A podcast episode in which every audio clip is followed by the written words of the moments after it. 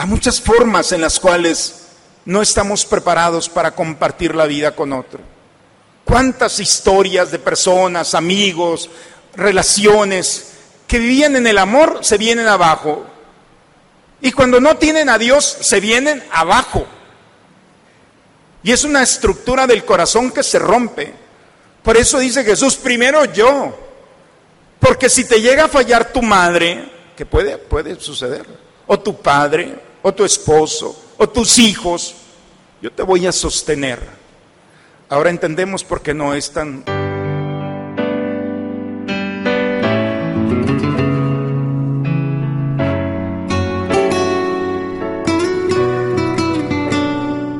Bienvenidos a la Santa Misa. Jesús nos dice que un verdadero discípulo suyo debe desprenderse de todo aquello que le impida seguirlo. Señor, mira benignamente a tus siervos y enséñanos a cumplir tus mandamientos. Aleluya.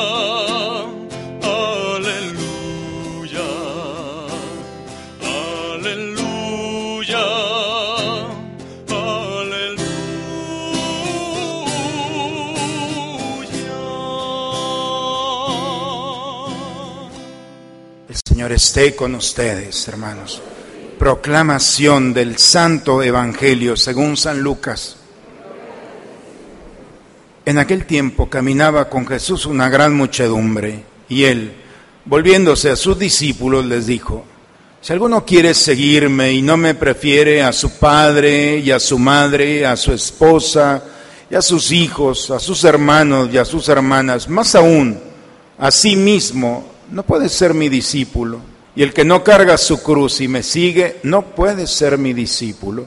Porque ¿quién de ustedes si quiere construir una torre no se pone primero a calcular el costo para ver si tiene con qué terminarla?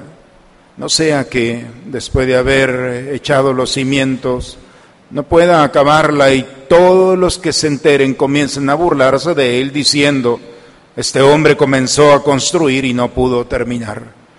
¿O qué rey que va a combatir a otro rey no se pone primero a considerar si será capaz de salir con diez mil soldados al encuentro del que viene contra él con veinte mil? Porque si no, cuando el otro esté aún lejos, le enviará una embajada para ponerle las condiciones de paz. Así pues, cualquiera de ustedes que no renuncie a todos sus bienes, no puede ser mi discípulo. Palabra del Señor. Hay que agradecer siempre que hemos tenido muy buenos maestros y yo le agradezco a Dios ese privilegio porque sin duda despertaron en mí, primero, más dudas de las que tenía, pero resolvieron. Empiezo la homilía con algo de, mm, algo personal. Saben, cuando estaba en cuarto de primaria, un amigo, un compañerito en aquel tiempo, su papá tuvo un accidente iba en carretera y lamentablemente perdió la vida. Estaba en cuarto de primaria y éramos muy amigos, era del grupito. Nunca entendí por qué un papá se tenía que morir a esa edad. Y son de esas cosas que uno va guardando, como cada uno de nosotros. Quizá en una etapa temprana suceden acontecimientos y parece que, que no hay explicación. Cuando entro al seminario, en fin, tuve un maestro que me explicó bien el libro, la primera lectura el día de hoy, el libro de la sabiduría, un libro escrito en griego, en fin, tiene muchas cosas atípicas, pero es un libro extraordinario. Y este libro, nos decía en aquel tiempo el maestro, no se compliquen tanto. La llave de lectura para entender este texto, este libro inspirado por Dios, son tres ideas muy concretas. Primero, el autor sagrado nos quiere explicar que hay cosas que no se pueden prever y no se pueden controlar. Y tenemos que vivir con ellas. Un accidente, parece que todo el día está todo tranquilo y de la noche a la mañana hay un acontecimiento que cambia el rumbo de la vida y de la vida de la familia y de la, vida de los grupos de amigos o familiares.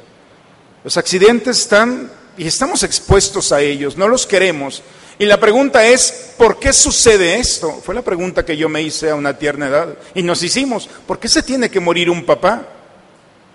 Hay cosas que no se pueden prever, no se pueden controlar. Y nosotros tenemos que entender, el libro de la sabiduría nos explica esto. Si quieren saber la, respuesta, tienen que leer el libro, ¿eh? aquí está. Pero se contesta esa pregunta, ¿por qué Dios permite realidades que están fuera de nuestras manos? Pero también hay cosas que se pueden prever, pero no podemos controlar. Podemos saber a qué hora va a salir el sol. Es maravilloso como ahora nuestros teléfonos nos dicen, a esta hora va a aparecer el, el sol, ¿no? Y aparece. Hay cosas que están ya, pero nosotros no podemos nosotros controlarlas. Pero hay realidades que nosotros podemos prever y que podemos controlar. No son las mayoría de las cosas.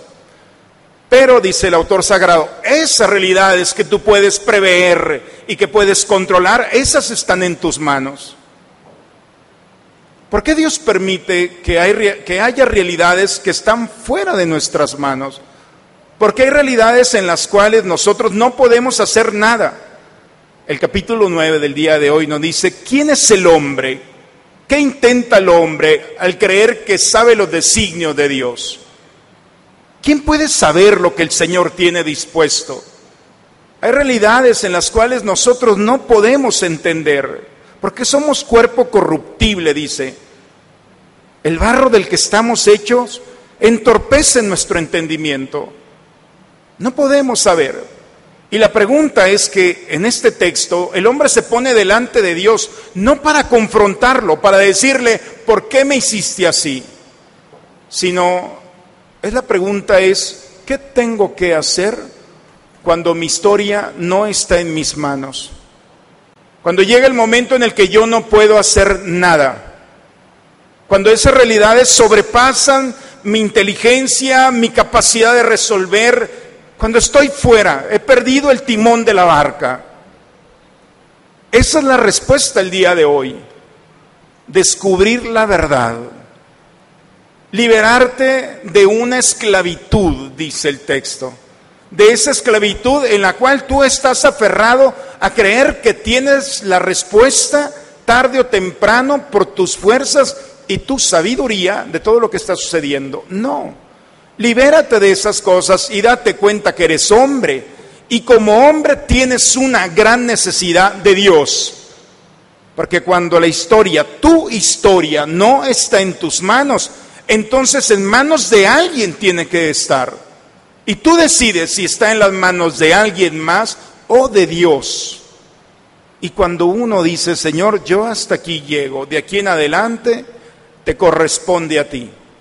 Entonces empezamos a descubrir que Dios permitió esa realidad para hacernos entender que necesitamos a Dios y no es una sumisión obligada es que nuestra naturaleza es perfecta. En ocasión estaba yo hablando a un grupo de jóvenes y estaba hablando sobre los vicios y todas estas cosas. Se levanta una joven y me dice, a ver, padre, tú que hablas de la soberbia, ¿qué, qué, qué es la soberbia? Y me lo dijo así con un tono de soberbia. Le iba a decir, pues eso precisamente, porque el discurso era más allá. Y le digo, mira, es tan sencillo que una taza se crea vaso. Se quedó, sí, una taza es perfecta. Puede contener el líquido suficiente y no se puede sentir menos, hablando en una fantasía o analogía, que un vaso. Hay una realidad perfecta en ella. Y no porque no sea otra cosa significa una frustración.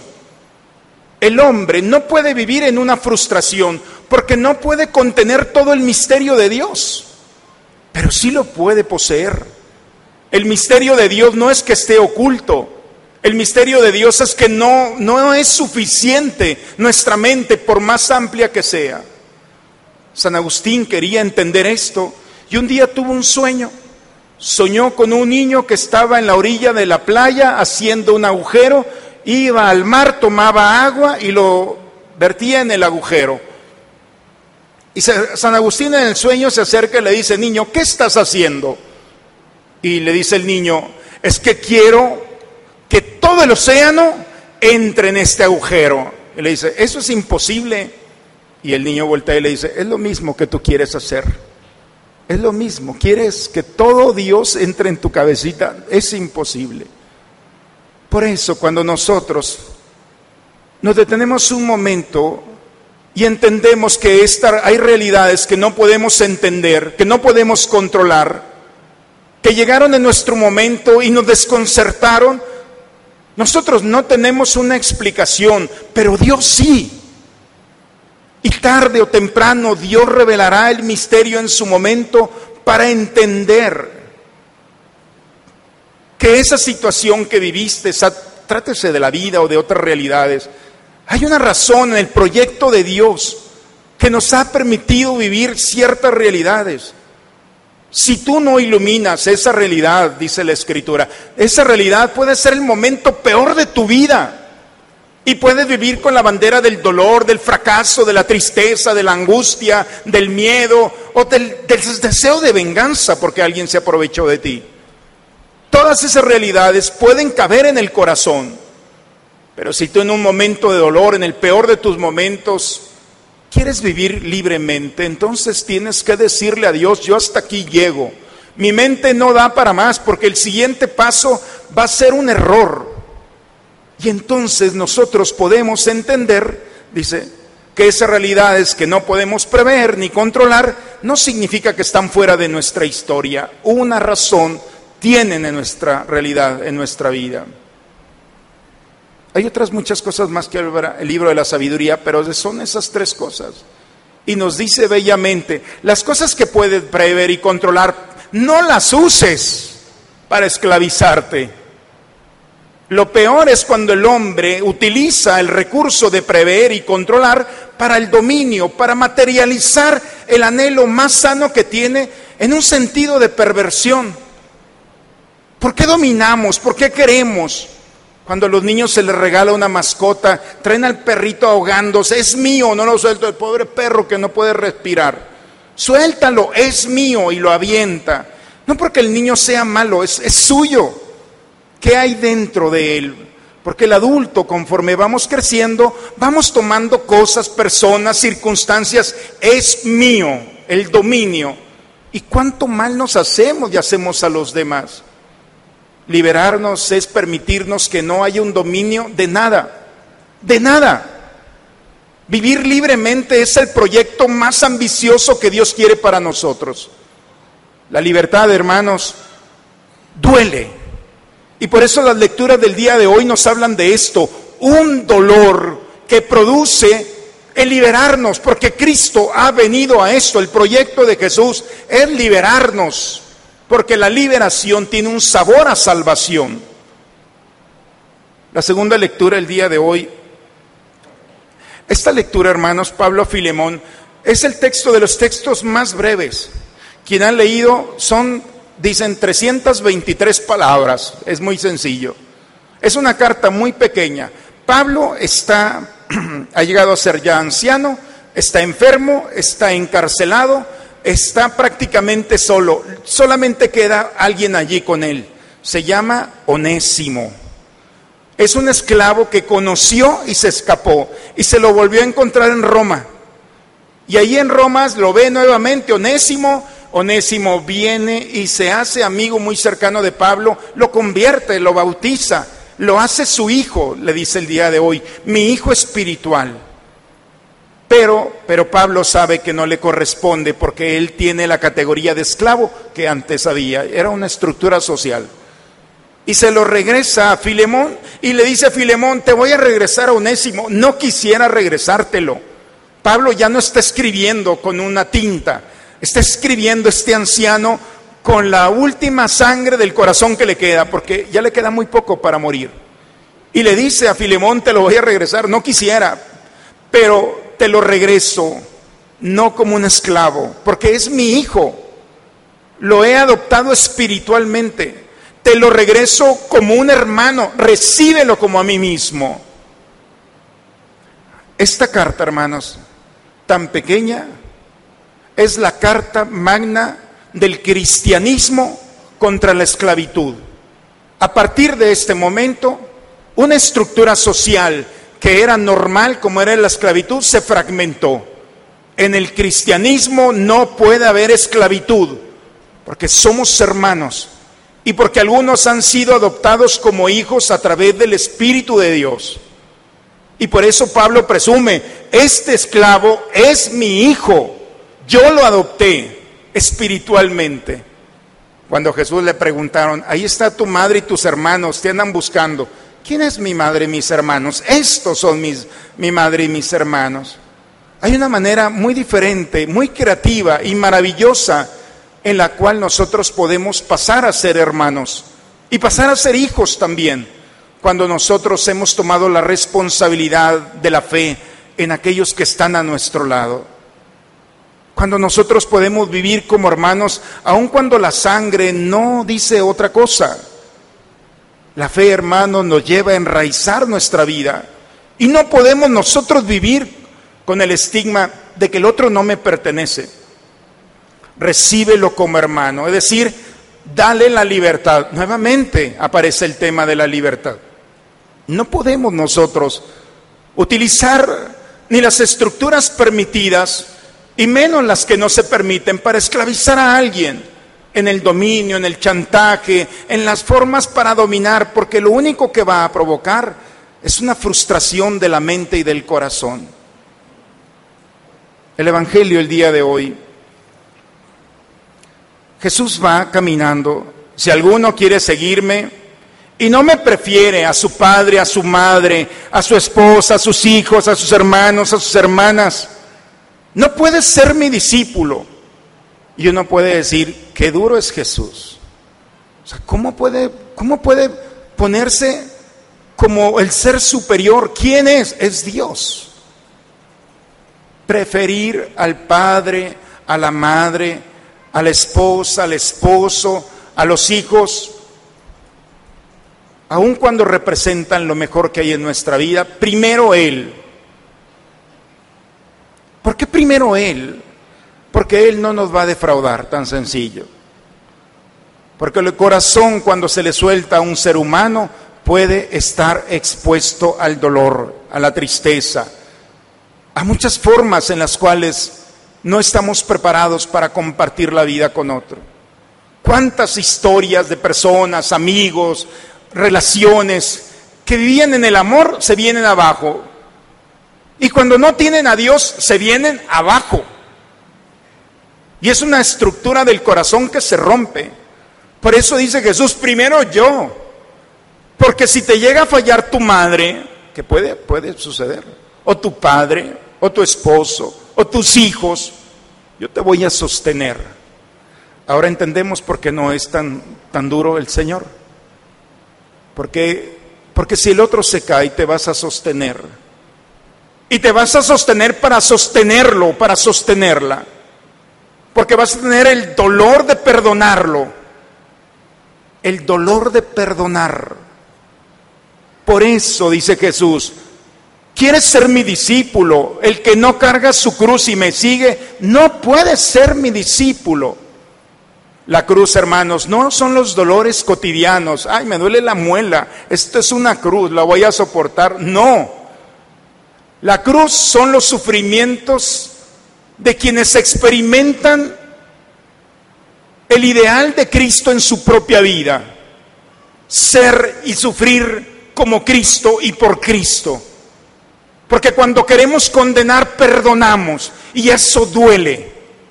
Porque cuando, queremos correr, nos quedamos. Eso duele. Porque cuando todo el mundo se va, tú te quedas allí. Porque cuando las realidades de este mundo te dicen ya no despiertes, con el dolor del día nos despertamos, porque hay una razón más poderosa para esto. Porque cuando no quiero dar mis cosas y las doy porque alguien las necesita, duele. La Madre Teresa de Calcuta decía eso. El dolor y el ofrecer al otro, si no duele, no es amor. El dolor, hermanos, esa es la cruz. Me decía hace unos días, ¿para qué ser bueno, Padre, si se aprovechan de mí? Le dije, no, hombre, entiende que lo que me estás diciendo es la cosa más maravillosa que te está pasando.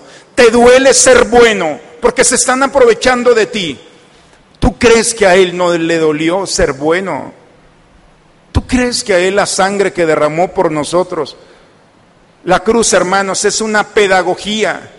El dolor es un camino que nos va a llevar, no en la otra vida, en esta vida. Cuando el dolor se asume desde Cristo y el sufrimiento te configura a Cristo, entonces el dolor te va a saber a salvación y te va a saber a gloria y te vas a sentir diferente porque estás más cerca de la eternidad, porque estás saboreando ya cuando el dolor y el sufrimiento de este mundo no respondes como este mundo hubiera querido y te sorprendes con el amor. En ese momento te das cuenta que tu rostro no es tu rostro, es el rostro del Señor. Ya no soy yo quien vive en mí, dice Pablo en Gálatas, es Cristo quien vive en mí. Porque todos los dolores y sufrimientos de este mundo no son más que para mí una oportunidad de manifestar y de aplicar los dolores de Cristo en mí. Y cuando nosotros vamos viviendo, hermanos, por eso el cristianismo duele. Santa Teresa le decía, con razón tienes tan pocos amigos, mira cómo nos tratas.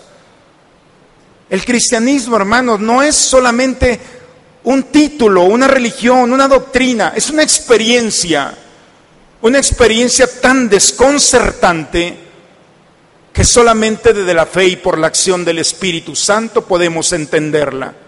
No podemos entender que el cristiano busque la cruz para encontrar en ella no el dolor y el sufrimiento sin sentido y del masoquismo, sino encontrar en ella el consuelo, la paz, la fortaleza y la luz que viene a iluminar esos momentos. Cuando nosotros perdonamos a quien no se lo merece, ese perdón, hermanos, sabe a gloria, es la salvación, es eternidad. Y si tu mente no lo ha captado todavía, tu alma se goza. Cuando nos desprendemos de las cosas materiales que nos duelen, no es por hacerle un favor al otro, te estás haciendo un favor a ti mismo.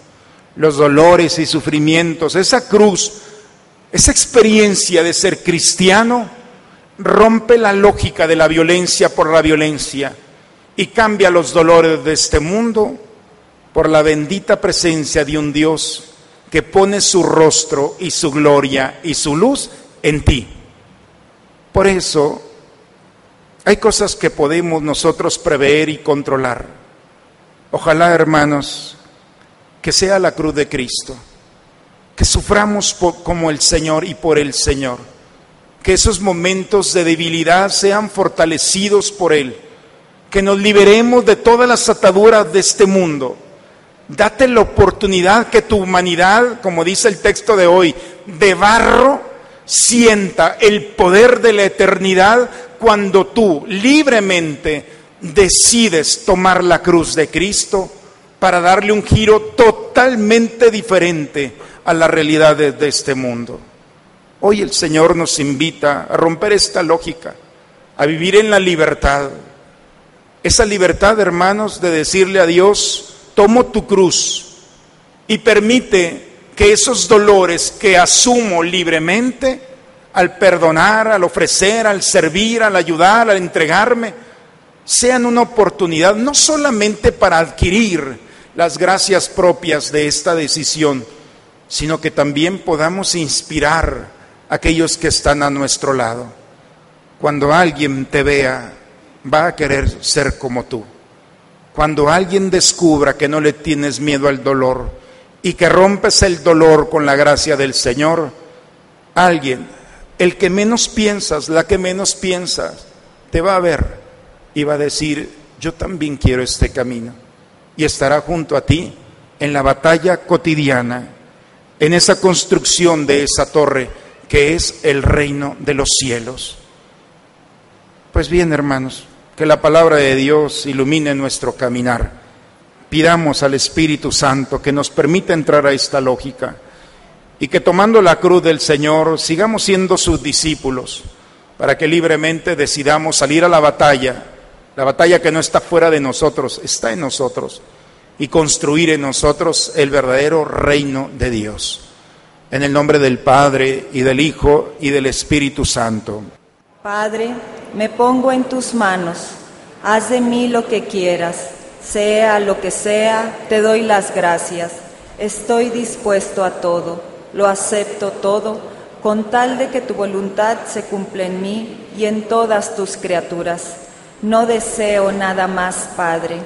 Te encomiendo mi alma, te la entrego con todo el amor del que soy capaz, porque te amo y necesito darme, ponerme en tus manos sin medida, con una infinita confianza, porque tú eres mi Padre. Concede, Señor, a tus fieles a quienes alimentas y vivificas con tu palabra y el sacramento del cielo, aprovechar de tal manera tan grandes dones de tu Hijo amado, que merezcamos ser siempre partícipes de su vida, el que vive y reina por los siglos de los siglos. Dos avisos, hermanos, rápidamente. Para los coordinadores de grupos pastorales, les recordamos que este próximo 10 de septiembre tendremos la asamblea parroquial a las 7 de la tarde en la cafetería. ¿Eres joven y te gustaría fortalecer tu fe? Te invitamos todos los jueves a las 7 de la tarde al grupo juvenil. Síguenos en Instagram como Joves Samara. Y este próximo viernes 13 de septiembre tendremos el desayuno mariano. ¿Ya compraste tu boleto? Puedes acercarte a la oficina parroquial. Hermanos, no hay culpables en la historia, simplemente nos hemos encontrado con personas humanas con sus debilidades. Hoy el Señor nos invita a ser liberados nuevamente de las ataduras y vivir con la cruz. Duele, pero el fruto de ese dolor, de vivir como Cristo, es la salvación, el gozo que provoca la salvación en el corazón de un ser humano es desbordante. Vivamos esa experiencia. El Señor esté con ustedes. La bendición de Dios Todopoderoso, Padre, Hijo y Espíritu Santo, descienda sobre ustedes, sobre sus familias y permanezca siempre. El tema, hermanos, el viernes que es la, el desayuno mariano, es un desayuno y me permiten a mí dar una plática sobre la Virgen, es Mariología. El tema de este domingo va a ser la explicación del rosario como el quinto evangelio. Entonces, eh, estaba exclusivo para mujeres, pero yo creo que ya la voy a poner hombres también. Entonces, está abierto. Entonces, es aquí en la cafetería, viernes en la mañana, de 9 a 11. Bonito domingo para todos, hermanos. Dios los bendiga. Bonita semana. Levanto mis manos